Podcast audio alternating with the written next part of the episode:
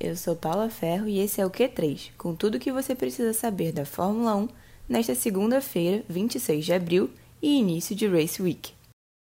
So box, box, box, box. George Russell declarou em entrevista ao site Racing News 365 que as corridas da Fórmula 1 não têm sido boas o bastante há 20 anos. Para ele, a principal questão é a falta de oportunidades para ultrapassagem. O inglês afirmou que boas corridas hoje em dia só ocorrem quando há diferenças significativas nos estados dos pneus de um piloto para outro. Russell citou o GP da Espanha como palco de corridas monótonas e considerou que curvas mais rápidas seriam o caminho para trazer a emoção de volta à pista em questão. A Fórmula 1 anunciou este fim de semana uma extensão de três anos no contrato com o GP de Suzuka, no Japão. O vínculo, que se encerraria após a edição deste ano, agora vai até 2024.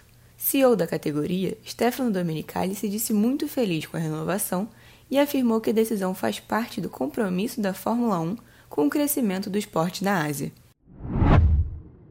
Daniel Ricciardo afirmou que não subestimou o tempo de adaptação à McLaren. De acordo com o australiano, o processo demorará um pouco, mas ele também ponderou que a temporada é longa e foram realizados apenas dois GPs até o momento. Chefe da equipe inglesa, André Seidel demonstrou apoio ao piloto e disse que o desempenho era esperado, já que o período de testes deste ano foi mais curto, com apenas um dia e meio para cada piloto.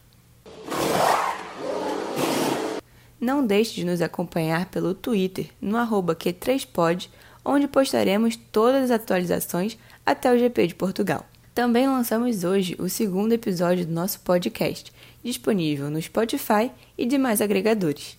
Eu vou ficando por aqui. Tchau, tchau!